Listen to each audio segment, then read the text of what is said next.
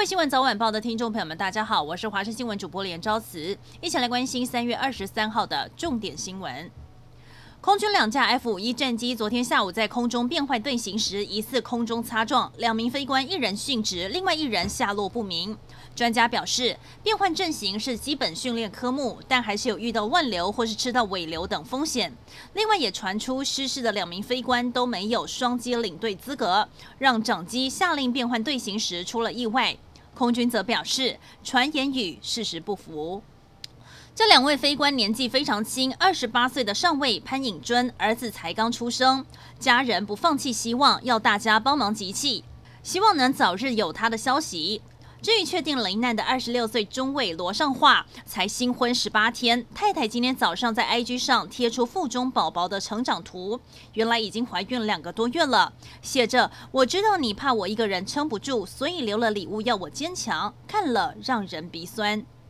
今天上午六点多，台北市松山路与福德街口发生一起死亡车祸。八十六岁的朱姓妇人早起要去奉天宫拜拜，没想到在过马路时遭到一辆公车转弯撞上，而且司机还没有发现，直接开走。是在警方联系客运公司后，驾驶才到案说明。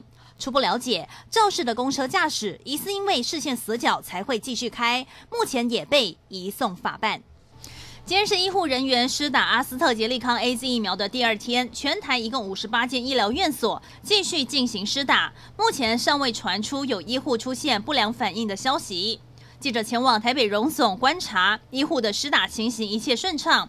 院方表示，这两天有民众在医院看到医护在接种疫苗，有不少人到服务台询问何时才能换到一般民众接种。看来大家对接种疫苗也多了一些信心。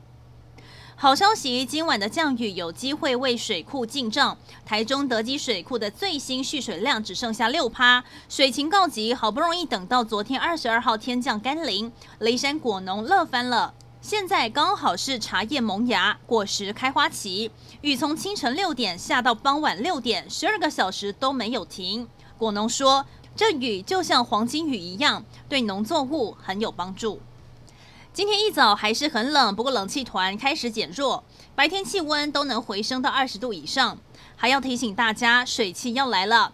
晚上华南水汽一入，北部、中部山区将有局部大雨，持续到周三清晨。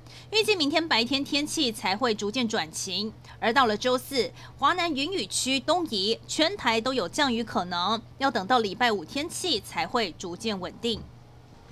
一名男护理师到南投金龙山爬山，被两名歹徒劫持，还绑到树上，逼问提款卡密码，洗劫了四万多元。